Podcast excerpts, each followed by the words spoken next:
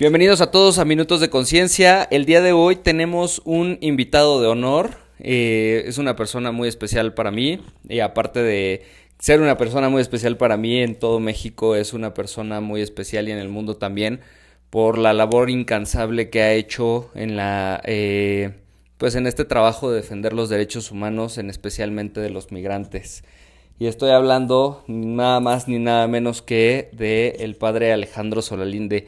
Bienvenido el día de hoy, muchas gracias por estar aquí con nosotros y por haber aceptado la invitación. Gracias querido Irving, pues es un placer estar contigo y todas las personas que te siguen. Muchísimas gracias. Pues bueno, como ya lo platicamos antes de, empezar este podcast, pues el tema de hoy va a ser a qué Jesús seguimos, ¿no?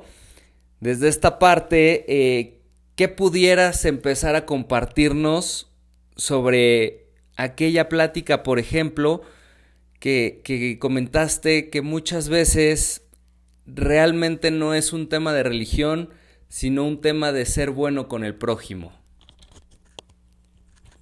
Bueno, creo que la ciencia es muy hermosa y es bonito empezar a hacer conciencia de de lo que somos y en donde estamos.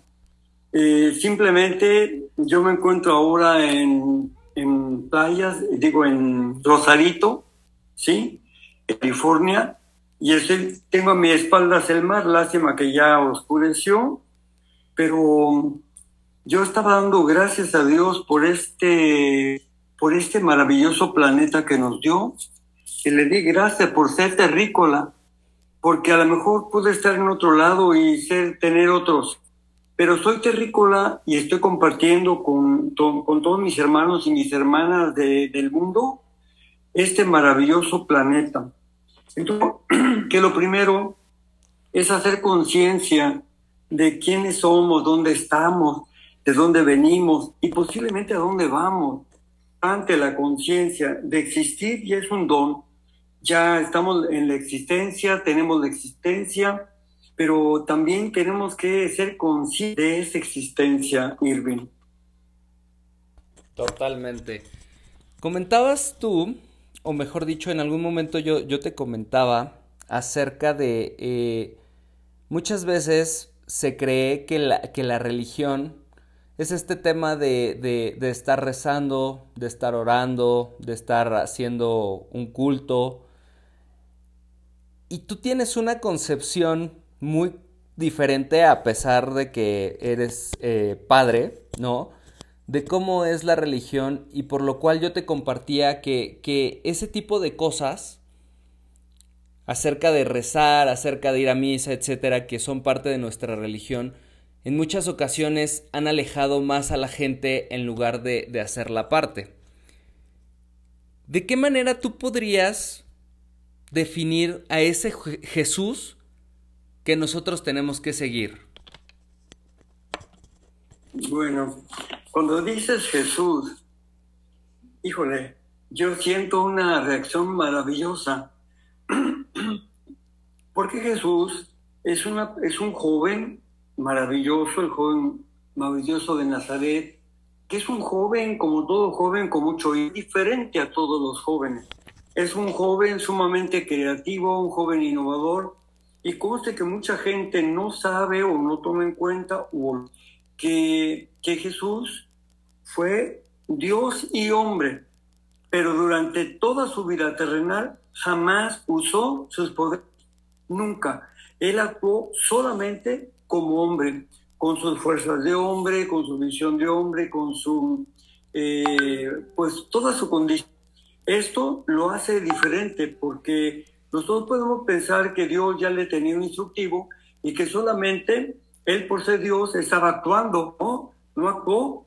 Él nació ignorante, este, Dios lo sabe todo, pero Jesús como hombre nació ignorante. Tuvo que aprender como todos, sufrir como todos y, y descubrir como todos, ¿no?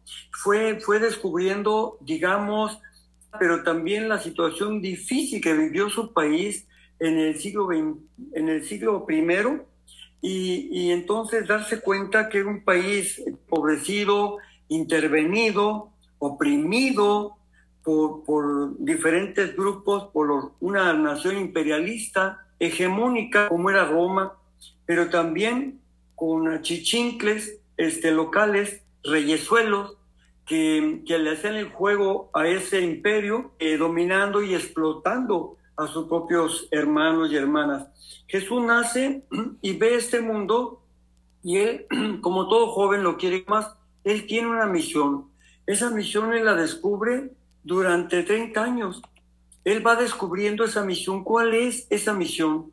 Y empieza que él es diferente y que este mundo puede cambiar, pero va a cambiar solamente cuando se cambien las conciencias. Pero para tocar las conciencias se necesita tocar la puerta, se necesita pedir permiso, porque es un lugar muy sagrado.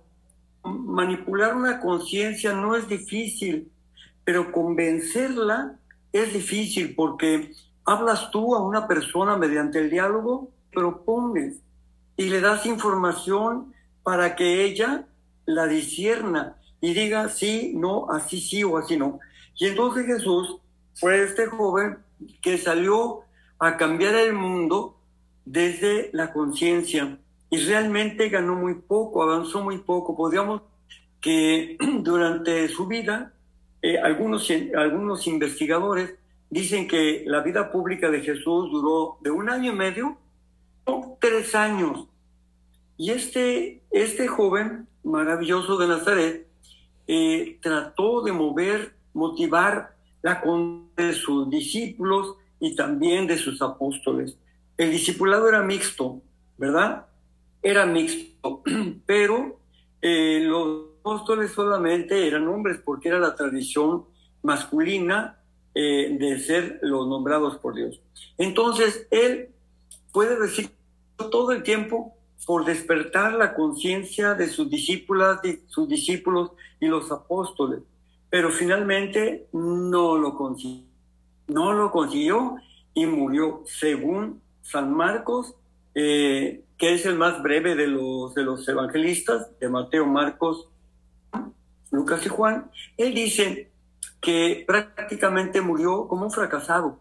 Murió eh, en un colapso porque eh, termina realmente el, escrito que él hizo, el capítulo 16, sin el añadido que se hizo después, él termina, fíjate qué cuadro tan terrible, las mujeres este, buscando a Jesús, eh, corriendo como locas, los, los discípulos huyendo, huyendo, porque tenían Así en esa confusión, en esa dispersión, Marcos termina su evangelio.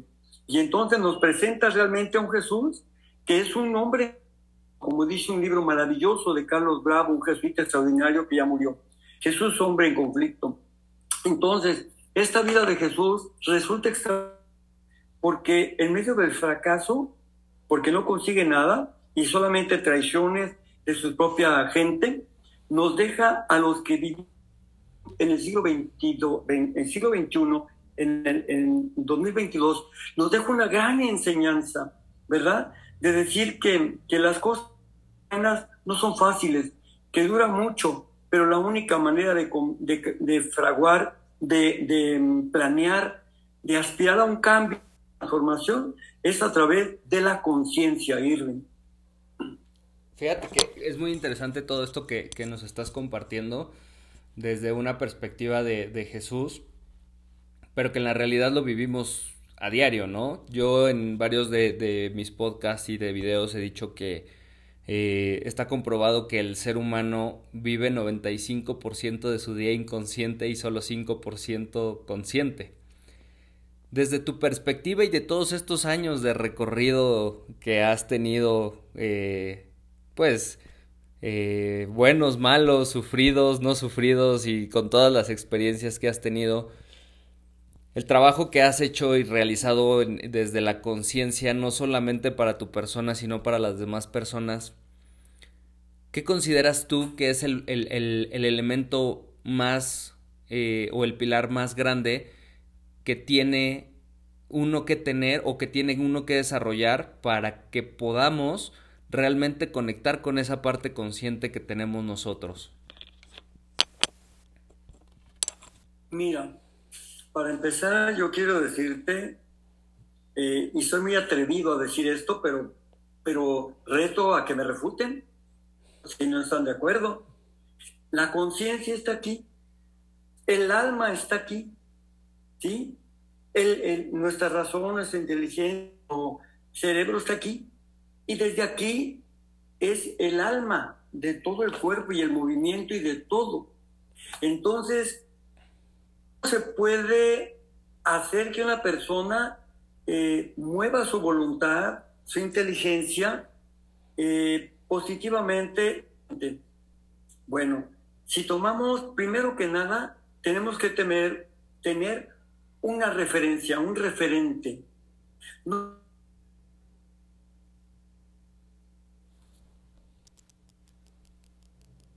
más importante que debiéramos tener los seres humanos, yo me atrevo a decir de todo ser humano, mira, yo soy muy respetuoso de los que tienen de los que tienen otra religión, respetuoso de los que no tienen ninguna religión, pero estoy seguro que Jesús es un referente válido, propuesta abierta para todo el mundo, no impositiva, sino abierta. Realmente quien conozca a Jesús, quien entre en su historia, en su vida, se fascina y no lo va a dejar ya nunca y lo va a tomar como un referencia. Entonces, este referente, y entonces ese Jesús está en el Nuevo Testamento, pero ¿cómo leerlo correctamente? ¿Cómo tener los ojos adecuados, eh, los lentes adecuados para leerlo bien? Para no, no estar viendo una cosa y leer otra, traducir otra, porque así pasa. ¿Cómo, cómo pensar que estamos siguiendo un Jesús que está en los cuatro evangelios, que se pasa la vida eh, abajo, gente pobre, que no odia a nadie, pero que, que está abajo en el camino todo el tiempo en movimiento, pero además está enseñando. Él está enseñando todo el tiempo y no es un maestro de salón, no es no es de, no es de una clase él hace la, enseñanza a partir de la vida, de lo que se va encontrando, de las realidades duras y también hermosas de, la vida. Entonces él aprovecha todas las situaciones, los hechos, em, lo que es la vida, pues, de altibajos, de agridulces, luces y sombras, de alegrías y tristezas, y también, fíjate, toca algo importantísimo y esencial de nosotros, nuestra condición humana. Todo el tiempo está eh, eh, sobre, en, la condición humana, tratando de dialogar con ella, enseñarle, aceptarla, por encima de todo, amarla y nunca condenarla, nunca, nunca condenarla. Entonces, este maravilloso Jesús, un maestro tan joven, simplemente sale, convive y sus alumnos que son los discípulos y discípulas, porque él tenía un listo, y también ahí dentro de eso están los apóstoles, trata de enseñar. Pero qué dura es eh, la, el, proceso de enseñanza-aprendizaje. Él cumple con enseñar, pero qué mal está en el aprendizaje de sus discípulas y discípulos. Más discípulos que discípulos, decirlo, ¿eh? Perdón, pero los hombres eh, ahí que acompañaron a Jesús fueron más, tardos en, aprender y cobardes, porque las mujeres lo siguieron todo el tiempo, lo siguieron desde eh, subir con él a Jerusalén la última semana de su vida, sabiendo amenazada su vida, y quedaron con él todo el tiempo. Los hombres solo se encerraron en casa donde habían tenido la última cena por miedo a los judíos. Mientras las mujeres andan afuera, andan en el sepulcro y andan platicando. A los ocho días, dice Lucas, que volvieron a estar en el mismo lugar encerrados porque no podían salir y las mujeres se ya, ¿verdad? Anunciando, sobre todo María Magdalena. Entonces, Jesús es un referente y Jesús es una persona que hay que leer Leerla no solamente en lo que dice, sino y sobre todo en lo que hace. porque hay que leerlo. Por ejemplo, si alguien quiere un Jesús seguir, pues un Jesús que está cercano a la gente, un Jesús que no juzga, un, Jesús empático, que se solidariza, que, trata de sentir y ponerse en el lugar del que sufre por encima de todo y respeta al ser humano por su sufrimiento. Entonces, Él da tiempo, respeta a todos. No es un maestro que exige, a ver, la lección y te voy a dar un trabajo post clase para que aprendas la lección y los prueba. No, es que va viviendo lo inédito cada día durante todo ese tiempo.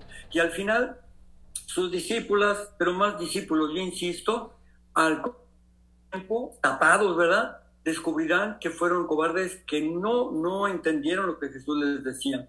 Entonces, lo primero, para llenar esa conciencia, hay que escuchar a Dios. No importa cómo le llame cada religión, incluso si una persona no quiere creer en Dios y dice que es ateo, pero en algo sí va a creer siempre. Bueno, pues que siga, que escuche ese algo en el que creen. Y después escuchar al mundo, escuchar a la gente, al ser, al ser humano, escuchar la, los acontecimientos, escuchar el dolor, los clamores, los gente que claman justicia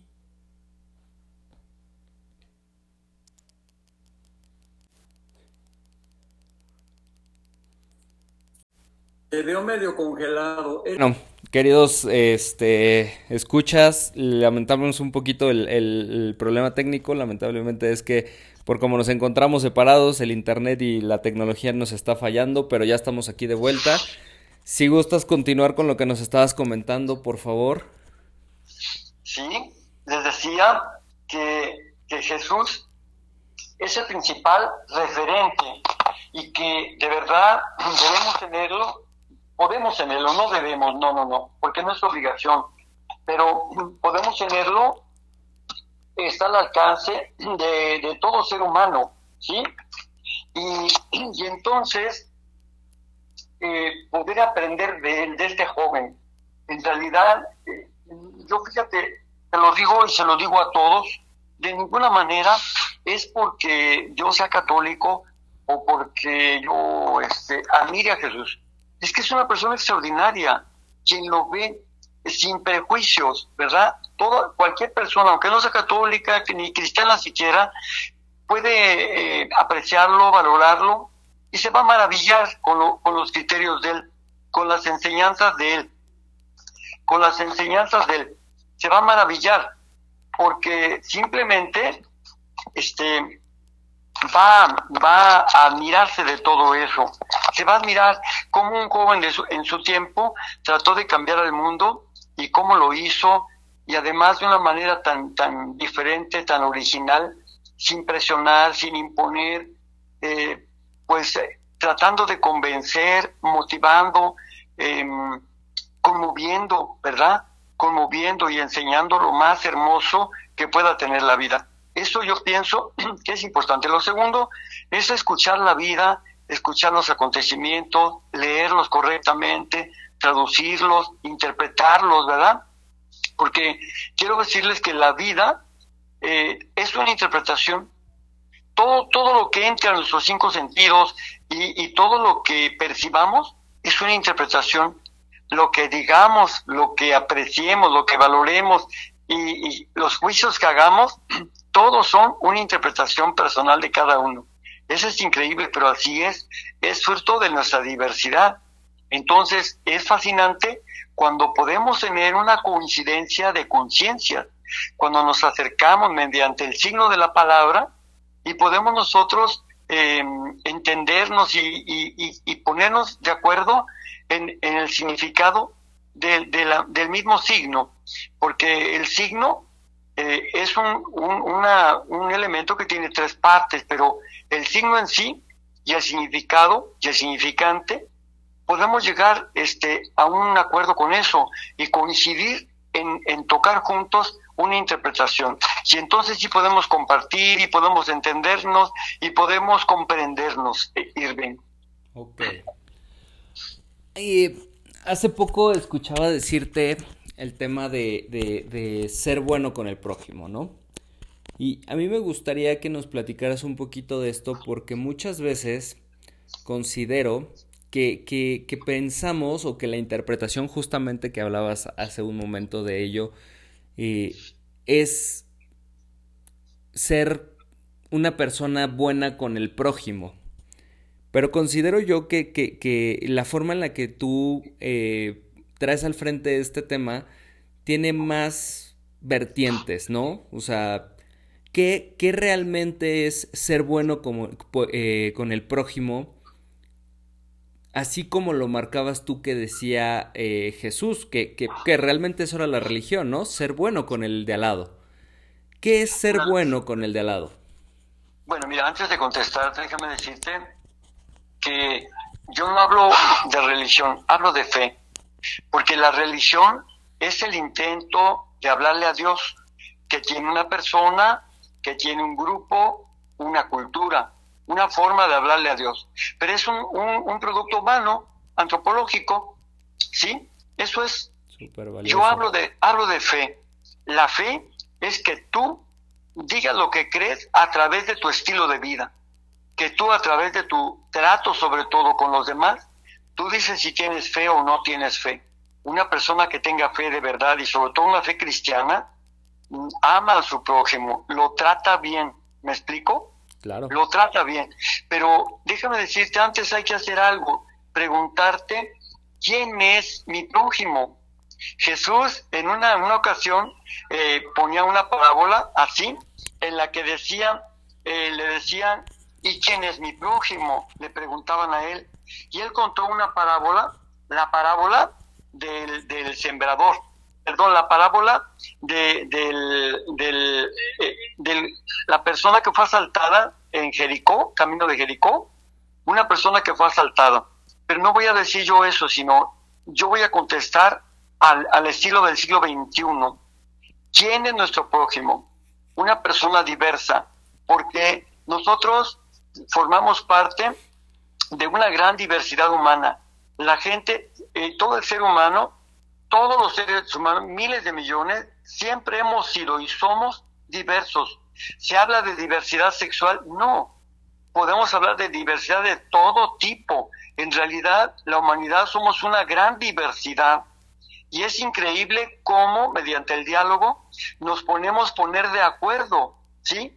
¿Cómo nos ponemos poner de acuerdo eh, en, ese, en ese diálogo cuando, cuando en realidad eh, descubrimos que el otro es distinto y yo también, pero hay un punto de contacto, hay un punto de acercamiento y de comprensión. Es a lo que yo me refería cuando hablábamos del mismo signo en el mismo sentido, porque una persona puede estar usando el signo de la palabra, pero al estarla interpretando, puede que un, un transmisor la, la, entienda de una manera y el perceptor la entienda de otra. Eh, mediante el diálogo, las personas diversas podemos entendernos y podemos llegar a la conclusión, a una conclusión y a una convergencia de lo que, de lo que significa esto. Por eso yo insisto que es, es, es muy importante que, que nosotros este.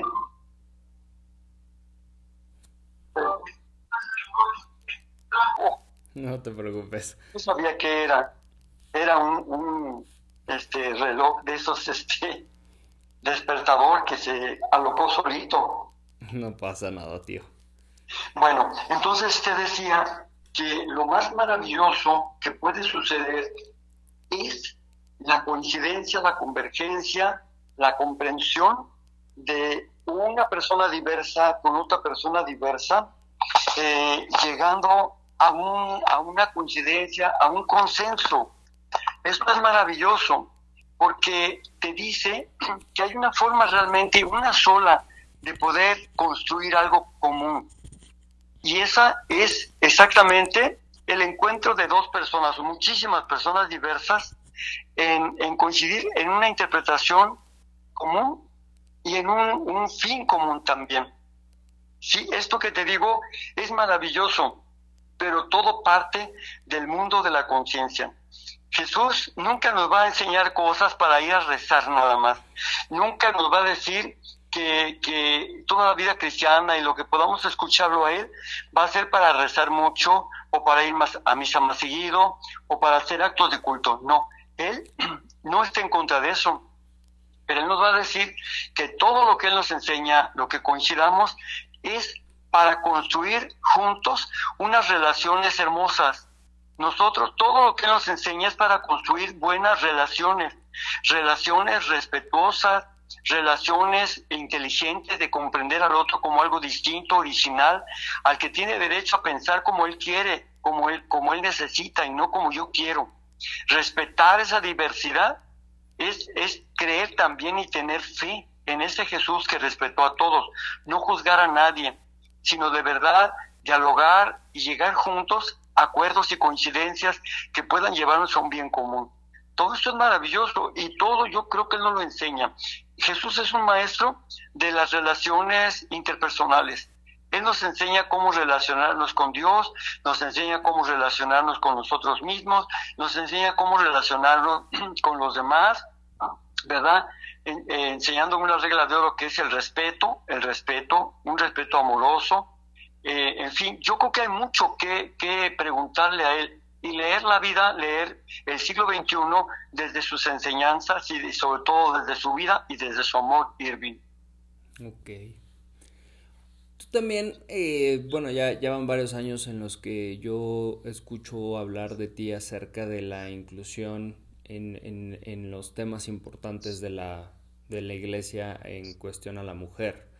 Hablando de esta parte de la diversidad y la inclusión, que es un tema que últimamente ha tomado mucho, mucho sentido en la sociedad, pero que a mí me llama mucho la atención que, bueno, tuvo que pasar tanto tiempo si desde que Jesús vivía, pues las mujeres lo seguían y eran discípulos y discípulas, ¿no? Se habla, se habla de 12 discípulos, pero pues tenía muchas mujeres seguidoras. Entonces, Actualmente, ¿tú qué consideras que, nosotros como sociedad y las mujeres que, son parte de la iglesia, eh, ya ahora sí hablando en un tema de religión, pueden empezar a tomar mayor relevancia?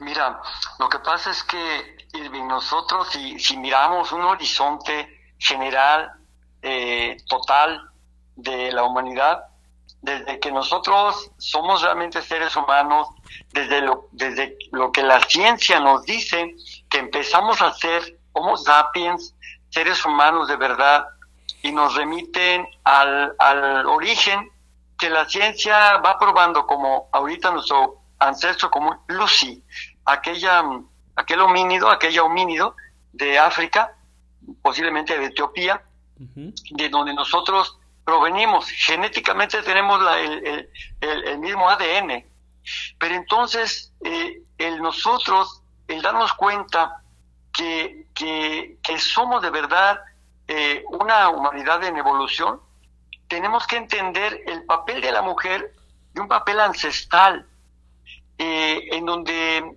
están, los estudios nos han dicho que el hombre tenía miedo de la mujer porque, porque no sabía explicar el misterio de la vida en ella, de la concepción, y le tuvo mucho miedo, mucho respeto. Pero lo que sí nos dice en la historia, y sobre todo en la historia de la, iglesia, perdón, disculpa, la, en la historia bíblica, ¿verdad? La, la Biblia, el Antiguo Testamento y el Nuevo, que la mujer eh, siempre fue eh, tenida como en menos, ¿sí? siempre no se le valoró igual que al hombre, no se le valoró, se le consideró siempre al hombre superior y a la mujer inferior.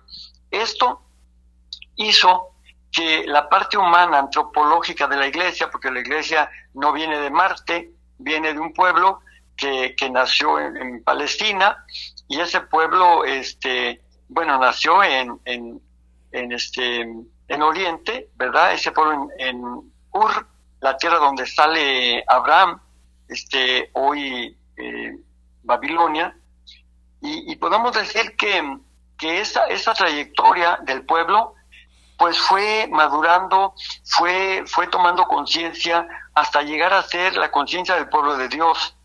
Pero por más que haya revelaciones y por más que haya las enseñanzas de Jesús y el ejemplo de hacer un movimiento inicial que arrancó con su iglesia, ¿verdad? Y que, que fue su iglesia un movimiento mixto, eh, el, el elemento humano de la iglesia católica pronto se olvidó de esto y entonces volvió a, lo mismo de todos. Volvió al machismo, volvió a la, a, la, a la homosexualidad en sentido positivo de que solamente los hombres, ¿verdad? solamente los hombres, la sagrada masculinidad que tenemos hoy vergonzosamente en la Iglesia Católica, porque yo, yo me burlo de eso y yo llamo la sagrada masculinidad, cuando referimos que solamente los sacerdotes podemos ser eso, sacerdotes, ministros, ministros de los sacramentos, cuando que en realidad no hay ninguna, ninguna prueba, no hay, que, que la condición humana este, o masculina sea en sí eh, un requisito moral para poder hacer las cosas de Dios. claro que no. Eh, y entonces falta caminar sobre eso, falta superar atavismos, falta superar prejuicios ancestrales, falta dejar el machismo que nos heredaron de dos fuentes muy importantes, de la cultura grecolatina y también de, la, de la tradición judeo-cristiana. De ahí, de ahí, de esas dos fuentes fuertes, de esas cuatro raíces fuertes, nos viene todo lo que hemos vivido ahora. Y es increíble, es inconcebible, es, es ridículo que en el siglo XXI estemos todavía por parte de la Iglesia Católica sin reconocer a las mujeres y pensando que los hombres, por ser hombres, son dignos de tomar las cosas de Dios y, y, creerse esta, esa vacilada de que porque Jesús fue hombre, este, los, los sacerdotes y toda la iglesia, la jerarquía debe ser hombre. Entonces, bueno, ¿y si hubiera sido mujer qué? ¿Hubieran sido puras mujeres o cómo? Y como si el mundo no se hubiera compuesto de hombres y de mujeres. Eso es algo que la iglesia tendrá, la jerarquía pues tendrá que superar, tendrá que superar y va, va a llegar el día. Ha dado ya unos pasos, pero son dos mil años de equivocaciones como para que lo pueda hacer así de la noche a la mañana. Creo yo que las primeras que empezarían a protestar serían las mujeres, porque no, no concebirían cómo una, un sacerdote fuera mujer, una presbítera ¿verdad? Mujer, no la concebirían. Costaría mucho trabajo, Irving, eh, tratar de, ponernos al corriente en ese sentido. Y mira, para poder eh, avanzar en eso, tendríamos que retroceder dos mil años para, para ver el ejemplo de Jesús. Él lo hizo, pero ahora nosotros ya lo olvidamos. Uf, eso, eso es muy, muy fuerte, ¿no? Al final del día, cómo, cómo es que eh, en muchas cosas se van evolucionando muy, muy rápidamente y en cosas que son básicas o que realmente tenemos que ponerle foco, tenemos que regresar dos mil años para que se puedan hacer las cosas de diferente manera. Así es, fíjate qué fuerte. si tú me dices que hoy, hoy en día, para vivir la vida cristiana, tengo que seguir a un cardenal, a un obispo, a un sacerdote, yo te digo, mmm, te pongo mis reservas, porque la, forma de seguir realmente al original es volver dos mil años, que en realidad no es más que tomar tu celular, poner Google y, y apuntar ahí uno de los cuatro evangelios y te vas a encontrar con una versión desde hace dos mil años, pero en tu celular, que son los evangelios, la lectura de hoy. ¿Qué te parece? Pues yo creo que eso es una muy buena práctica que tenemos que empezar a hacer muchas personas, ¿no? Eh, porque creo, eh, considero que, que, el tema de la espiritualidad muchos lo toman desde una parte de, de, de, la religión, ¿no? Cuando la realidad de las cosas es que en algún momento platicábamos también en este podcast con Lisette Solalinde, una sobrina muy querida por ti, Y, este, y decíamos Muy sabia. De hecho, este, pues decíamos que, que el tema principal en esto, pues es que lo que realmente quería Dios de nosotros es que tuviéramos un propósito de vida y que lo pusiéramos al servicio, ¿no? Creo que fue una de las grandes conclusiones que tuvimos aquella vez. Pero creo que para realmente conectar con esta espiritualidad necesitamos dejar a un lado esa creencia de que eh, leer el Evangelio o acercarte a conocer la vida de Jesús o conectar con esa parte de Dios depende de una religión. Este hay mucha gente, y te lo externé hace algunos días, que, que, que, considero que por el hecho de una imposición de lo que es la religión, se han alejado justamente de su espiritualidad. Y ahorita tú lo acabas de decir tan sencillo como métete a Google, busca los cuatro evangelios y, o la lectura de hoy y con eso es más que suficiente y empieza a conectar con ello, ¿no? Cuando muchas veces... pero te quiero decir una cosa, perdón que te interrumpa. Mira, nada es automático, Irving, nada. Estamos hablando del tema de la buena lectura de los hechos, de la realidad y la buena interpretación. Porque te voy a decir, tú puedes todos los días hacer la lectura del Evangelio, pero si tú no tratas de entenderla, te quedas igual. Claro. Yo sugeriría que, que nos pusiéramos en el lugar de Jesús. A ver, ponte en el lugar de aquel Jesús de Nazaret de hace dos mil años, en el siglo primero, por favor, donde no hay tarjetas de crédito, ni tarjetas de débito, ni hay cajeros, ni hay siquiera una bolsa de plástico, no hay tecnología, no hay nada. Pero además estamos hablando de una región pobre donde, donde tienen lo elemental, pan y pescado, punto, punto. Y si acaso en algunos lugares sí también vino y quizá queso, alguna cosita así. Yerbita siempre la ha sabido, pero entonces estamos pensando en algo, en un joven que no tiene nada, nada. No hay, no hay duchas, no hay regaderas, no hay este, toallitas húmedas, no hay nada. Es un joven que está en el desierto, que, que no, posiblemente no se baña diario. Y que, y claro, porque no hay agua, no hay esa facilidad y entonces tienen que caminar y con la misma ropa. Yo, yo quiero pensar, mucha gente dice, bueno, Jesús llegaba a algún lugar y como lavaba su ropita, la tendía en el sol, que, que hacía mucho sol, y se la pone al rato. Pues no, no es así. No hay ni detergente, no hay jabón, no se ha inventado nada, nada. En el siglo primero no hay nada. Entonces debemos imaginarnos a este Jesús y ponernos, ponernos en el lugar de él histórica, antropológicamente, culturalmente, físicamente, ponernos en su lugar, en todos los aspectos, no solamente en esos que yo te digo tan humanos, que no tenían ni qué comer, porque ellos pasaban por unos sembrados y si había espigas de trigo verdes, se las comían, porque era lo que había. O sea, no estamos pensando que a lo mejor va a haber un, una, un pomalito por ahí para hacer gorditas o para hacer sopecitos o llevar... No había nada de eso, por favor. Entonces, es un joven que todos los días hace su misión, que le hace las condiciones más terribles. Un Jesús que no, no usaba para nada el perfume, que sudaba, que además, imagínate, eh, tenemos que verlo así, como están las condiciones de salud de aquel tiempo, las de higiene.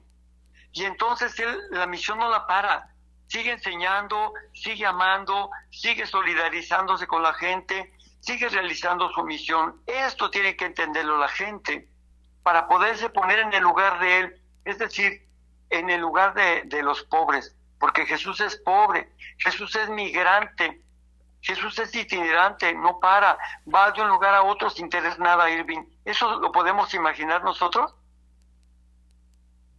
Probablemente no en este momento después de todas las, las cosas que ya actualmente tenemos y de la tecnología que va avanzando tan rápido, sí considero costaría un poco de trabajo regresar a, esa visión que tú planteas en este momento. Pero además tenemos una visión de Jesús de Hollywood, bien peinadito, este bañadito, con sus pliegues bien acomodados para, el, para la, la foto, la toma. No existe nada de eso, no es cierto, es pura mentira. Es más, todas las, versiones que tenemos de Jesús, muchas de ellas son, son convencionales, son ficticias. Jesús eh, vivió una manera tremenda, pero a la vez vivió también la alegría, vivió también la esperanza, también disfrutaba de los niños, jugaba con ellos, defendía a las mujeres y, y también sabía buscar su vida privada, su privacidad, separándose eh, para orar en, lo privado y hablar con su padre. Y hablar con quien sí lo entendía, porque nadie más lo podía entender. Es duro lo que estoy diciendo, Irving, pero es la verdad. Y que muy pocas personas de, pues, realmente que, que, entregaron su vida a, Dios, este, pues, eh, hablarían desde esta forma, ¿no? Pues sí, porque lo tenemos todo. Yo te voy a contar una anécdota, una anécdota que me pasó. Mira, hace pues como unos 10 y, ¿qué sería? 15 años, 14 años, como unos 14 años, creo yo que sí, 13 años. Este, mm, apenas andaban medio construyendo algún cuartito ahí en el albergue. Yo tenía un cuartito que era de, así como de, estaba en obra negra, ¿no? De, de block pero tenía yo como quiera dos, dos alcayatas para poner mi hamaca. Y, llegué un día, de esos días que me andaban matando, que era terrible eh, la, la vida, eh, era tremenda, tremenda la vida. Y, y, yo llegué y este, ya empezaban a, empezaba a ser una figura pública, empezaban a, a darme algún premio y este, y cosas así. Y entonces yo llegué una noche cansado y, por todo lo que había pasado y en mi hamaca, a oscuras, a mi hamaca le dije, le dice, le dije yo a Jesús, a mi amigo, yo le hablo así, le dije, amigo, nosotros, yo al menos tengo reconocimientos, al menos eh, soy famoso, al menos hay gente que, que me admira y que me, que me admira y me apoya y me defiende. Al menos yo tengo una hamaca y tengo un, lugar donde poder lavar mi ropa, tengo muchas cosas que aunque no soy, no soy rico, soy pobre, pero no me falta nada. Y le dije, ¿qué chinga te acomodaron a ti, amigo? Porque tú ni siquiera una bolsita de plástico tenías, ni tarjetas, ni jabón, ni nada. Tú tuviste que hacer la misión en las condiciones más adversas y espantosas, antigénicas, ¿verdad? Donde la gente se moría pronto joven. Y tú, tú, de todos modos se tocó eso, pero lo más duro, le dije a mí, todavía me entiende la gente, pero a ti, ¿quién te entendía? Si era como hablarle a, a tus discípulos y hablarle a tus apóstoles, era como hablarle a una pared, no te entendían nada. Eso le decía yo cuando llegaba yo me ponía en la hamaca en silencio a platicar con él, Irving. Wow.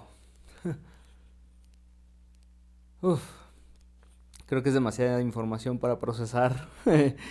Digo, realmente es muy, muy, muy, este, muy fructífero todo lo que nos estás diciendo en este momento y, y pudiéramos pasarnos toda la tarde y toda la noche. Pero podemos hacer más programa, no te preocupes, cuentas conmigo.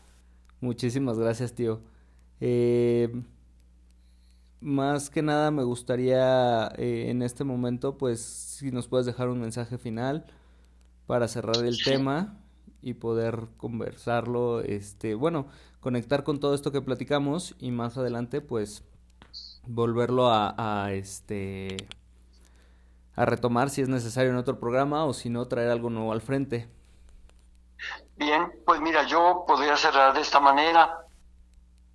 Es hermoso tener la oportunidad de acercarnos y seguir a ese Jesús maravilloso de Nazaret, pero no un Jesús chafa, no un Jesús inventado, no un Jesús prefabricado, sino a ese Jesús que está realmente en los evangelios, tratando de entenderlo, ponernos en su lugar, imaginarnos las condiciones terribles y adversas en, las que él vivió en el siglo primero, sin el entendimiento, sin la comprensión, comprensión de sus más cercanos colaboradores, y pensando sobre todo, ese joven que lo dio todo, y a la mera hora todos lo dejaron solo, y la mayor parte, con honrosas excepciones, lo traicionaron. Y a la hora de la hora en el Calvario, eh, en el Via Crucis, las mujeres estuvieron presentes, pero en el Calvario solamente un hombre, uno, uno, el más chavo de todos, Juan, y, unas dos, tres mujeres que estuvieron con él. Todos los demás estaban escondidos por miedo a los judíos. Esto es terrible. Y entonces ver ese Jesús maravilloso y aprender de él. Que no nos lo cambien, que no lo alteren, que no, que no traten de vendernos otra imagen. ¿A qué Jesús seguimos? A ese que está ahí en los evangelios, ese Jesús de Nazaret que nos enseñó a forjar la conciencia, amar al prójimo, amarnos a nosotros mismos y entender la vida para compartirla con los demás. Pues ahora sí que eh, nos quedamos con esta parte de reflexión y conciencia muy, muy valiosa. Muchas gracias por, por todo, todo este espacio y todo este tiempo que, que nos permitiste eh, escucharte, tío. Gracias a, todos los que están escuchando este nuevo episodio de Minutos de Conciencia. Y pues no sé si quieras compartirnos tus, tus redes sociales para seguirte la pista este, para estar pendiente de lo que, de lo que haces. Mira, gracias por seguirme, pero yo preferiría que mejor siguieran a Jesús en, en, en, el, en donde ya les dije, ¿sí? Háblenlo en Google y busquen en los evangelios ahí, porque yo soy solamente una copia. El original es Él. No se distraigan con otras personas. Claro, definitivamente. Pero tú estás haciendo una labor titánica actualmente y la has hecho por muchos años, entonces es yo creo que hay mucha gente que sí le gustaría este pues seguirte, ¿no? Entonces, no sé si quieras compartirnos tus, tus redes sociales. Bueno, pues estoy en Facebook, estoy también en, en, sobre todo en Twitter, estoy en Twitter, sí. Por lo pronto, eh, en esas dos. Eh, tal vez en otras también por ahí aparezco, pero sobre todo esas. Eh, de repente sale en, en, YouTube también videos, muchos videos si ponen, eh, buscan Alejandro Solalinde, despliega muchísimos eh, entrevistas, también ahí están bastantes entrevistas de en YouTube, ¿verdad? Unas recientes, otras menos recientes, pues ahí está, ahí está. Bueno, pues entonces tenemos una tarea muy grande, también hay muchos libros que has escrito tú, en especial este, El Reino de Dios, ¿no? Sí, hay libros que pueden ver, por ejemplo, eh, sí, yo escribí cinco libros y ahorita estoy escribiendo eh, dos más, pequeños, eh, breves, para que la gente los pueda leer. Ya les hablaré de esos dos. Pero muy concisos. Sí, eso sí, eh, eso sí. Excelente. Pues bueno. Perdón, y mira, Irving, están, mi, las obras que yo tengo están en internet no todas eh, están libres, pero hay unas que sí, que están, por ejemplo, el Reino de Dios, ese sí la pueden conseguir, la pueden bajar, está en línea, la pueden leer. También si la quieren adquirir, también está en Amazon, ¿verdad? Y también en Buena Prensa, en Buena Prensa también está ese libro, El Reino de Dios, eh, eh, Revaluación, replanteamiento radical de la vida. El Reino de Dios, replanteamiento radical de la vida y no cuestan ni siquiera 100 pesos, les aseguro. Ok, perfecto. Pues no importa lo que cueste, vale muchísimo por todo el contenido que tiene y esperemos que te, se den la oportunidad para, para echarles un ojo y seguir toda esta parte. Eh, de nuevo, muchísimas gracias, gracias por estar aquí, gracias a toda la audiencia, espero que disfruten mucho este episodio y también espero que te volvamos a tener por acá. Con mucho gusto. Bendiciones y mi cariño y respetuoso para todos, ¿eh? Muchas gracias.